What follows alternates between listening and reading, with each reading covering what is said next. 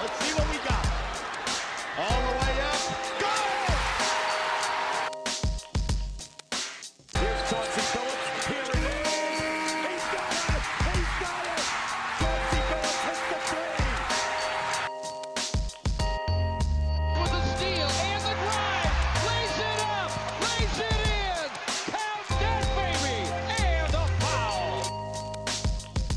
Bonjour à tous, bonjour à toutes, bonne année, il est encore temps de le dire, et bienvenue dans les chroniques de Motor City. Les chroniques de Motor City, c'est votre podcast dédié à l'histoire et à la culture des trois Pistons. À chaque épisode, nous remontons le temps pour parler des moments et des personnages qui ont compté dans la vie de notre franchise préférée depuis sa création jusqu'à aujourd'hui. Bon, on se retrouve enfin dans les chroniques. Alors oui, on a eu un gros mois de décembre avec pour la troisième année de suite un calendrier de l'Avent que j'ai pu vous proposer grâce à vous, les auditeurs des chroniques. Mais depuis, c'est vrai qu'on ne s'était pas reparlé. En tout cas, si jamais vous êtes passé à côté du calendrier de l'Avent ou que vous découvrez le podcast avec cet épisode, eh bien sachez qu'en décembre, j'ai proposé aux auditeurs des chroniques de me laisser un message sur pourquoi ils aimaient les Pistons ou même comment ils étaient devenus fans de la franchise. Ça a été encore bah, pas mal de boulot de récupérer tous les témoignages, de monter les épisodes, de préparer les visuels, tout ça, tout ça. Mais encore une fois, eh ça a eu un super écho chez vous, donc je suis ravi du résultat. Bref, on a pris une petite pause en janvier, mais en 2023, on va garder notre façon de faire en alternant entre chroniques de Motor City régulières et escales un peu partout aux États-Unis pour essayer d'enrichir notre culture basket. Et niveau enrichissement, justement, eh bien, le podcast que je vous propose aujourd'hui devrait être peut-être assez intéressant. Comme vous l'avez vu dans le titre, on va parler de Reggie Bullock, membre des Pistons entre 2015 et 2019. Mais on va pas tellement parler de son jeu, de son rôle de Swendy ou de son impact sur les plutôt bonnes équipes des Pistons de 2016 ou 2019. Non, au contraire, on va parler de son impact, mais hors terrain. Reggie Bullock étant devenu au fil des années figure de la défense des droits des personnes LGBT. Et donc tout de suite, petit disclaimer. J'ai toujours voulu parler de tout dans ce podcast, même quand le sujet était un petit peu éloigné de ce que moi je connaissais. Alors, aujourd'hui, j'ai mené énormément de recherches pour cet épisode, bien plus que d'habitude, ce qui explique aussi mon retard. Mais en fait, le sujet sur les discriminations des personnes LGBT est immense, avec énormément de documentation qui existe, souvent complexe à prendre en main. Donc d'avance, je suis obligé de dire que je suis désolé s'il reste quelques imprécisions dans ce podcast. Franchement, n'hésitez pas à me faire vos retours si vous êtes spécialiste ou si au moins vous en savez plus que moi. Ce serait même carrément chouette de faire un backup pour complémenter cet épisode avec une personne directement concernée par le sujet. Et évidemment, ça me rappelle que Reggie Bullock, justement, lui, dans une table ronde autour de ces questions, avait demandé, par exemple, s'il fallait utiliser LGBT ou LGBTQ, et les responsables lui avaient dit, bah, en fait, qu'il pouvait utiliser les deux, et le simple fait de poser la question, c'était déjà respectueux en soi. Eh bien voilà, s'il vous plaît, placez-moi dans cette logique avec ce podcast. Et puis, je dois aussi vous prévenir qu'on va aborder des sujets qui sont pas faciles dans ce podcast. Parce que si Reggie Bullock c'est devenu un champion de la cause LGBT, eh bien malheureusement c'est à travers une tragédie, à savoir la mort de sa sœur Mia Anderson, née homme mais identifiée femme, qui était donc une personne transgenre et qui a été assassinée pour ça en 2014. Donc voilà, faites attention à qui vous le faites écouter.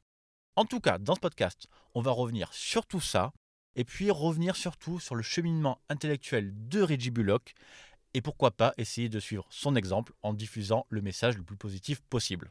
Allez, c'est parti.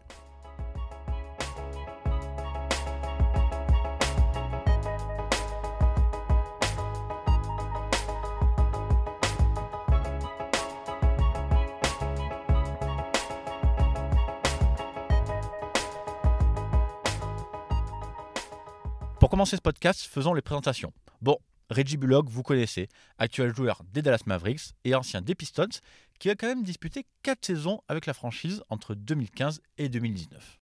Et l'autre personnage clé de notre histoire, eh bien, c'est Mia Anderson, qui était la grande sœur de Reggie Bullock, née 3 ans avant lui. Et la chose à savoir, comme je l'ai dit en intro, c'est que Mia Anderson est née Kevin Long, donc désigné comme garçon à la naissance, mais assez rapidement, sans forcément qu'on connaisse les détails, eh bien, Mia Anderson s'est identifiée comme une femme. Et d'après ce qu'on sait de la part de la famille Bullock, il n'y a pas eu de coming out formel, c'était simplement admis que Mia était une fille. Et alors qu'ils sont originaires de Baltimore, eh bien la famille Bullock a grandi à Kingston, en Caroline du Nord, pendant l'enfance de Reggie Bullock et de Mia Anderson. Alors, la Caroline du Nord, c'est pas forcément le sud profond des États-Unis? Et par exemple, pour illustrer ça, on peut dire que le mariage homosexuel y est reconnu depuis 2014, même si certaines lois passées plus tard sont revenues en arrière, notamment une loi en 2016 qui obligeait les personnes à utiliser les toilettes du sexe indiqué sur leur acte de naissance. Mais bon, de toute façon, considérons que partout où on est aux États-Unis, et puis même partout, on va dire, dans le monde, pour une personne transgenre, qui plus est de couleur, c'est un sujet dont on reparlera plus tard dans ce podcast, eh bien l'acceptation n'est jamais facile. La famille Bullock faisant finalement ben, rapidement partie de la communauté, il n'y a jamais eu de manque de respect de la part de Reggie envers sa sœur, même s'il avouait plus tard avoir quand même un petit peu honte, principalement à cause de la potentielle réaction de ses amis. Et c'est notamment pour ça que Mia Anderson n'assistait à aucun match de basket de son frère Reggie, d'abord au lycée où il était l'un des 20 meilleurs joueurs de l'État et où il a remporté deux titres d'État, puis à l'université pendant ses trois saisons à North Carolina. Et puis notre histoire avance jusqu'en 2013 quand Reggie Bullock est drafté avec le 25e choix au premier tour par les Clippers. Une première saison timide, avec 43 matchs comme remplaçant pour 9 minutes de jeu et 2 points de moyenne, et toujours sans Mia Anderson qui n'est pas présente au match. La famille Bullock était certes très soudée, mais pour éviter ben, des réactions malheureusement trop évidentes de la sphère sportive et parce que Reggie Bullock s'inquiétait trop de ce que pensaient les autres, eh Mia restait volontairement en retrait. Et malheureusement, eh bien tout ce temps perdu ne sera jamais rattrapé puisque le 16 juillet 2014, alors que Reggie s'entraîne hors saison avec les Clippers, eh bien il apprend la mort de sa sœur Mia, ou pour être plus précis, eh bien l'assassinat de Mia Anderson, tuée de plusieurs coups de couteau dans le dos, les bras et la poitrine dans une rue de Baltimore. Mia Anderson venait là de fêter ses 26 ans et sans surprise malheureusement, son meurtre est lié à sa transidentité. Six semaines avant ce meurtre, Candy Hall, une autre femme transgenre afro-américaine, avait elle aussi connu la mort dans des circonstances similaires à Baltimore. Alors je ne sais pas si j'ai besoin de préciser ça, mais Baltimore c'est connu pour être une des villes les plus violentes des États-Unis et une ville particulièrement homophobe et transphobe, avec énormément d'affaires de meurtres de femmes transgenres, évidemment non résolues. Alors on parlera un peu plus tard de la résolution, entre guillemets, du meurtre de Mia Anderson. Mais évidemment, le jour du drame, Reggie Bullock eh rejoint sa famille, particulièrement pour soutenir sa deuxième sœur, Kiyosha. Et comme bah, ça se fait beaucoup aujourd'hui, Reggie Bullock va rendre hommage à Mia Anderson sur les réseaux sociaux, sauf que là, sa façon de s'exprimer va susciter pas mal de remous. Et effectivement, dans son premier message le jour du meurtre, Reggie Bullock remercie son frère pour lui avoir montré ce que c'était de vivre sa propre vie, dans un tweet se finissant par le hashtag RIP Kevin. Oui, son frère. Oui, Kevin, soit deux mauvaises interprétations de l'identité de Mia Anderson, eh bien, ce qui montrait aussi l'étendue de la méconnaissance face à ces problématiques, même dans la famille des. You know, a lot of people joke and do all these type of things about those type of people, but me, it touch it touches me because I had a brother, I had a person that was close to me that was that was that way. So never will I laugh, never will I do any type of those things about people that goes through different ways in life. So, um, I mean, he was just strong. Uh, that was pretty much the thing that I just got from him, and he left me with that, and that's how I go about my life. Mais cette erreur a aussi été le début de quelque chose. Au lieu de réagir à cette vague de critiques en pleine période de deuil, eh bien Reggie Bullock a pris le temps de comprendre et de réfléchir. Ainsi, en 2016, pour le Détroit Free Press, il avait ajusté son discours. Je ne prétends plus avoir deux frères et deux sœurs. J'ai trois sœurs et un frère. Mais le processus a pris du temps, surtout que l'affaire Mia Anderson n'a jamais été résolue. À l'été 2015, alors que Reggie Bullock est tradé aux Pistons en compagnie de Marcus Morris, la police de Baltimore arrête un homme de 46 ans nommé Sean Oliver, lié directement à la scène de crime via son ADN. Oliver est accusé de meurtre au premier degré, mais au tribunal, la défense plaide un cas de relation sexuelle consensuelle, et en janvier 2017, Oliver est acquitté du meurtre. Pour les Belloc, comme pour toute la communauté LGBT, le verdict est évidemment impossible à accepter. Surtout que Reggie, prenant de plus en plus d'ampleur en NBA, eh bien la connexion avec lui était constamment mise en avant par les médias, au point même de parler de l'affaire de la sœur de Reggie Bullock plutôt que d'utiliser le nom de Mia Anderson. En tout cas, c'est à ce moment-là que le processus de changement de Reggie Bullock se met en marche. Ça commence par des gestes symboliques, comme deux tatouages, d'abord Mia Anderson, puis carrément LGBTQ sur sa jambe, puis le mot égalité écrit sur ses chaussures pendant les matchs des Pistons. Mais assez rapidement, c'est pas assez. Reggie Bullock veut dépasser le cadre de la symbolique et se rapproche d'Erika Swiley, vice-présidente des Pistons en charge des relations avec la communauté. Erika Swiley a par exemple soutenu Stanley Johnson lors de sa saison rookie et en l'aidant à sensibiliser au cancer du sein à cause duquel il avait perdu sa mère en 2015, ou par exemple avec Reggie Jackson, avec qui elle avait mis en place un partenariat pour alimenter les écoles de Détroit en livres et lutter contre l'analphabétisme. Mais il faut se le dire, sensibiliser sur ces problèmes-là, ou d'autres, par exemple comme le racisme ou les violences policières, comme on l'a vu pendant Black Lives Matter, eh bien c'est relativement, entre guillemets, plus facile que de parler des questions de genre, surtout dans le monde du sport. Stan Van Gundy, coach des Pistons à l'époque, avait assez bien résumé la situation. Dans notre ligue, il est plus difficile de s'exprimer sur les problèmes LGBT. Sur les questions raciales, les trois quarts des joueurs sont afro-américains, mais sur la question LGBT, ce n'est pas la même chose. Mais avec le soutien des Pistons, eh bien Reggie Bullock va pouvoir mettre en place pas mal d'actions. En mars 2018, les Pistons ont célébré la communauté LGBT avec une soirée des fiertés lors d'un match à domicile contre les Bulls. À la fin du match, Reggie Bullock a de son côté participé à une table ronde pour partager son histoire en compagnie de Nicole Eisenberg, philanthrope locale, membre du conseil d'administration de GLAD, un groupe de défense des causes LGBT. Et dans la ligne droite de cette Pride Night, Reggie Bullock a continué de travailler avec GLAD, mais aussi avec Athlete Ally, une association visant à lutter contre l'homophobie et la transophobie dans le sport, avec comme objectif de profiter eh de sa notoriété pour diffuser des messages de tolérance et d'acceptation. Et lors de cette table ronde, eh Reggie Bullock avait été très explicite sur l'utilisation de son image. Tout ce pourquoi vous voulez mettre mon visage ou m'utiliser pour des défilés, des trucs comme ça, allez-y, je suis prêt à le faire. These shoes here is a, a remembrance of my sister that was murdered. Um, I'm out here at Pride Parade, you know, supporting her, um, supporting the community. Um, so I got a shoe design, and this is it.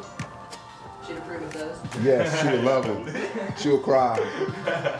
I love them. Dope shoe. In support of her. Et effectivement, Reggie Bullock a tenu parole. En juin 2018, il était au sommet du char arc-en-ciel de la NBA, dans les rues de New York pendant la Gay Pride, accompagné d'Adam Silver et d'autres athlètes comme Jason Collins ou John Henson. Collins, ancien joueur NBA qui avait fait son coming out en 2013, a d'ailleurs expliqué l'importance d'avoir le soutien d'un joueur en activité pour faire avancer la cause. En tant que membre de la communauté LGBT, vous ne pouvez pas le faire seul. On a déjà vu ça pendant le mouvement des droits civiques dans les années 60. Ce n'étaient pas seulement les Afro-Américains, ils avaient d'autres alliés. Vous avez besoin d'alliés pour user de leur influence et parler pour vous lorsque vous n'êtes pas dans la pièce, pour dire Hé, c'est pas cool, nous n'allons pas utiliser ce genre de langage dans le vestiaire, on va respecter tout le monde. Nous allons faire en sorte que tout le monde se sente le bienvenu. Et pendant tout l'été, Reggie Bullock a continué à utiliser sa voix et son image pour sensibiliser à la cause. Jusqu'en point d'orgue, l'ouverture de la saison 2018-2019, quand les Pistons ont battu les Nets 103-100 à domicile pour le premier match de la saison. Ce jour-là, Bullock et ses partenaires ont énormément communiqué sur le sujet, notamment via les réseaux sociaux. GLAD a annoncé un don de 25 000 dollars de la part de Reggie Bullock et sa participation à Spirit Day, sa journée de sensibilisation pour dénoncer les attaques contre la communauté LGBT. Et pour annoncer ça, eh bien, Reggie Bullock a enregistré une vidéo encourageant tout le monde à porter du violet pour soutenir la cause. Et ça a porté ses fruits.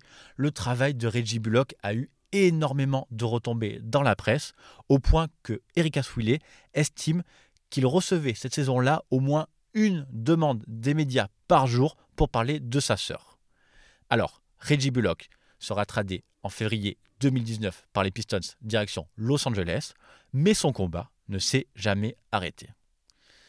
Mais malheureusement, quelques mois plus tard, en octobre 2019, eh bien Reggie Bullock va connaître une nouvelle tragédie avec la perte de sa deuxième sœur, Keosha, tuée par balle, elle aussi à Baltimore, mais cette fois-ci sans lien avec son genre ou sa sexualité. Il y a un très très beau témoignage de Reggie Bullock à propos de ses deux sœurs, publié en 2021 sur The Player Tribune, que je vous mets en lien dans la description de ce podcast. Reggie Bullock en profite pour dénoncer les violences, les violences faites aux femmes, aux femmes afro-américaines et particulièrement aux femmes transgenres. Il interroge les membres du Congrès sur la réforme des armes à feu, plaidant notamment pour la vérification des antécédents. Mais bien sûr, aujourd'hui, rien n'a vraiment bougé.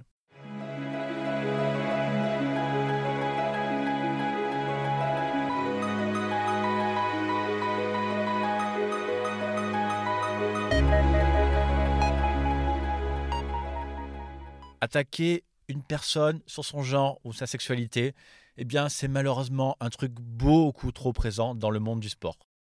On en a probablement été tous témoins malheureusement une fois dans notre vie et visiblement chez les pros, eh bien c'est encore pire, ça fait quasiment partie de la culture. En fait, les futurs pros, que ce soit basket ou ailleurs, grandissent dans un univers totalement masculin, hyper compétitif, dans le défi permanent et donc le langage homophobe est vu comme un bon moyen de rabaisser l'autre. Évidemment, tout le monde n'est pas concerné par ce comportement, mais quand même, on peut par exemple citer Kobe Bryant, condamné en 2011 pour avoir utilisé une insulte homophobe contre un arbitre après avoir reçu une faute technique. Kobe s'était excusé, mais avait quand même fait appel de sa sanction. Mais peut-être une preuve de l'évolution des comportements deux ans plus tard, eh bien, ce même Kobe Bryant avait corrigé sur Twitter une personne qui avait utilisé un langage anti-gay en expliquant que lui-même avait compris son ignorance et qu'il espérait que tout le monde serait capable de s'améliorer. La NBA elle-même a pris les choses en main en intégrant l'éducation aux questions LGBT dans le programme de transition des rookies. Et puis, comme les Pistons, d'autres franchises se sont mis à organiser des Pride Nights avec l'objectif de créer une atmosphère d'acceptation dans toute la ligue. Évidemment, il reste énormément de travail à faire. En Amérique du Nord, près de la moitié des étudiants sont victimes de discrimination fondée sur l'orientation sexuelle et l'identité de genre, les femmes transgenres de couleur étant plus particulièrement exposées au risque de violence et de discrimination à la fois dans l'emploi et dans le logement. Au cours du mandat eh bien oui, de Donald Trump, il y a eu plusieurs retours en arrière, comme par exemple une interdiction pour les personnes transgenres de servir dans l'armée, le gouvernement justifiant ça par des coûts médicaux et des perturbations énormes. Voilà. Alors bon, pour terminer ce podcast, on va finir par une note positive et revenir à Reggie Bullock, ancien joueur des Pistons, désormais je vous l'ai dit au Maverick, qui a reçu en 2022 le trophée Karim Abdul-Jabbar, récompensant le champion de la justice sociale. Bullock est le deuxième joueur à recevoir son prix après Carmelo Anthony en 2021 et il l'a appris via Karim Abdul-Jabbar lui-même qui lui a annoncé la nouvelle. Évidemment, Reggie a remporté ce prix pour tout son combat contre les discriminations envers la communauté LGBT. La NBA a souligné la création de l'association Remarkable, fondée par Reggie Bullock, qui propose un soutien et un logement aux membres de la communauté LGBT dans le besoin, mais aussi l'accompagnement de Reggie Bullock à de nombreuses associations comme Abounding Prosperity, Dallas Southern Pride, le Black Tie Dinner et la Mushala Booker Foundation, du nom d'une femme transgenre, Mushala Booker, assassinée à Dallas en 2019. Voilà, je crois qu'on va s'arrêter là. J'espère que ce podcast vous a plu. Je sais que c'était un petit peu différent de d'habitude on n'a pas parlé ballon, mais bon, des fois, c'est bien aussi d'aborder des choses qui dépassent le cadre du basket. Si jamais ça ne vous a pas intéressé, je comprends, aucun problème, vous êtes peut-être là uniquement pour le jeu et ça se défend. Dans tous les cas, vous inquiétez pas, on reparle basket dès le prochain épisode qui sera une escale. Mais si jamais vous avez aimé cet épisode et ce format, eh bien je serais ravi d'en parler avec vous. Et comme je l'ai dit dans l'intro, franchement, n'hésitez pas à me corriger si jamais j'ai dit des bêtises ou de venir complémenter ce podcast. En tout cas, merci une nouvelle fois à tous d'avoir été là. C'est encore le début d'année, donc je vais rappeler Toutes les chroniques de Motor City sont à retrouver sur toutes les bonnes applis de podcast.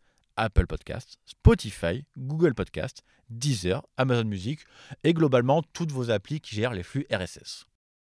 De l'autre côté, si vous êtes plutôt YouTube, on avance bien aussi dans l'ajout des épisodes sur cette plateforme, donc vous pouvez aussi vous abonner à la chaîne. Mais pour ceux qui sont sur le format podcast, vous pouvez le soutenir en mettant 5 étoiles sur Apple Podcast ou sur Spotify, ça donne toujours de la force. Sinon, le simple fait d'en parler autour de vous et de partager le podcast sur les réseaux, c'est déjà énorme. Bref, on se quitte là pour aujourd'hui.